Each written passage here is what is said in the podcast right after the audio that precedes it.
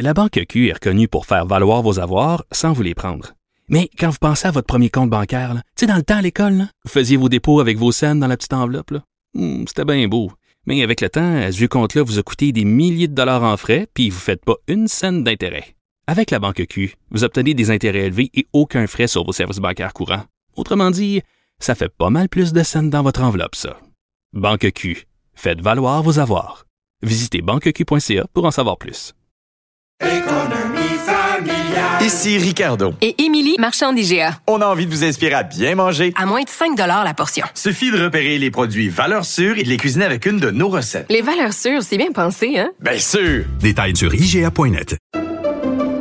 Pendant que votre attention est centrée sur vos urgences du matin, vos réunions d'affaires du midi, votre retour à la maison ou votre emploi du soir, celle de Desjardins Entreprises est centrée sur plus de 400 000 entreprises à toute heure du jour. Grâce à notre connaissance des secteurs d'activité et à notre accompagnement spécialisé, nous aidons les entrepreneurs à relever chaque défi pour qu'ils puissent rester centrés sur ce qui compte, le développement de leur entreprise.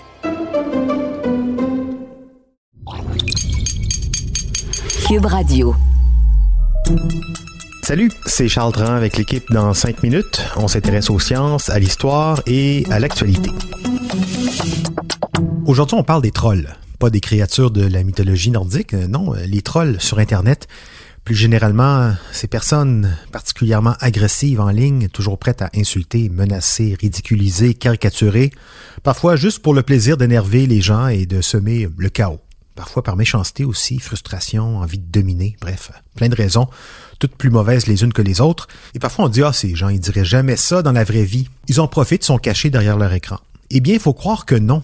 Une récente compilation d'études suggère que les gens hostiles sur Internet le seraient aussi dans la vraie vie. Internet leur offrirait simplement plus d'occasions de le faire et devant plus de monde. Bref, grâce aux réseaux sociaux, ces gens deviennent quelqu'un, parfois même des petites vedettes. Baptiste Zapirin nous parle de cette étude.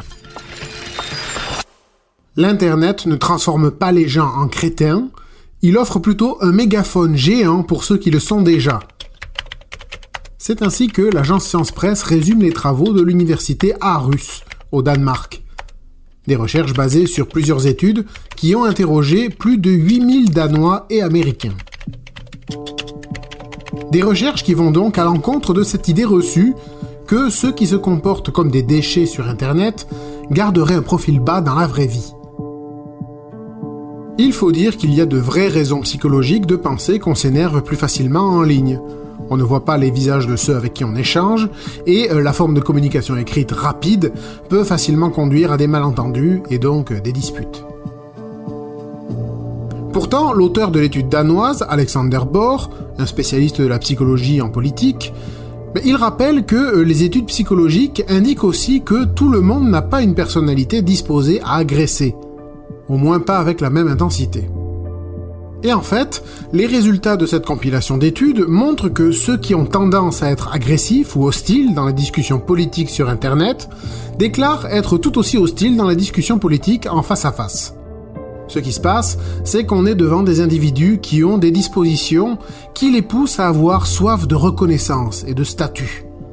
Et ça, ça les motive à adopter un comportement dominant et agressif, à la fois en ligne et hors ligne, pour ne pas perdre de discussion. Et ça, peu importe qu'on soit face à des gens de gauche, de droite, des progressistes ou des conservateurs. Dans tous les cas, il ressort des entretiens que derrière l'hostilité se cache la quête d'un statut. La gloire, la domination, le sentiment de supériorité, la reconnaissance, les likes, les retweets. Bref, les agneaux ne se changent pas en lions une fois connectés. Par contre, quand ils sont en ligne, les lions ont l'air de mordre plus fort. Les gens interrogés ont clairement le sentiment que le climat de conversation politique est pire sur les réseaux sociaux que dans la vraie vie. Et ça, l'étude montre que c'est à cause de la visibilité des comportements agressifs en ligne. Le co-auteur de l'étude, Michael Bang Petersen, professeur de sciences politiques à l'université d'Aarhus, ben, il explique que la différence, c'est que les discussions en ligne se déroulent dans de grands réseaux publics, les réseaux sociaux, qui font ressortir et valorisent le comportement d'un troll. Euh, oui, les réseaux sociaux font en sorte que dans une discussion consultée par des milliers de personnes, tout le monde ou presque pourra voir le commentaire agressif, parce qu'il a été très liké ou qu'il a suscité beaucoup de réactions. Ce commentaire est beaucoup plus visible que si tout se passait dans une place publique hors ligne, dans la vraie vie. Dehors, hein, dans une place au milieu de centaines de personnes, un troll ne crie pas à tout le monde en même temps, et euh, la plupart des gens se moquent complètement de ce qu'il dit. Dans la rue, on a généralement conscience que des discours qui s'adressent à nous directement, alors qu'en ligne, les gens observent les autres se faire attaquer et attaquer. Alors on est constamment témoin d'agressions et de propos choquants, ce qui au final pourrit le climat des réseaux sociaux. Mais hé, ça crée de l'engagement, comme disent les têtes pensantes de Facebook, Twitter et autres. Alors ne comptez pas sur eux pour calmer leurs algorithmes. Ces algorithmes existent justement pour vous bombarder la face avec tout ce qui peut vous faire réagir. Ce qui inclut donc ces messages bien hostiles, garnis d'insultes et de menaces en lettres majuscules. Parce que plus ça fait réagir, plus ça capte l'attention, et plus les publicités valent cher. C'est l'économie de l'attention.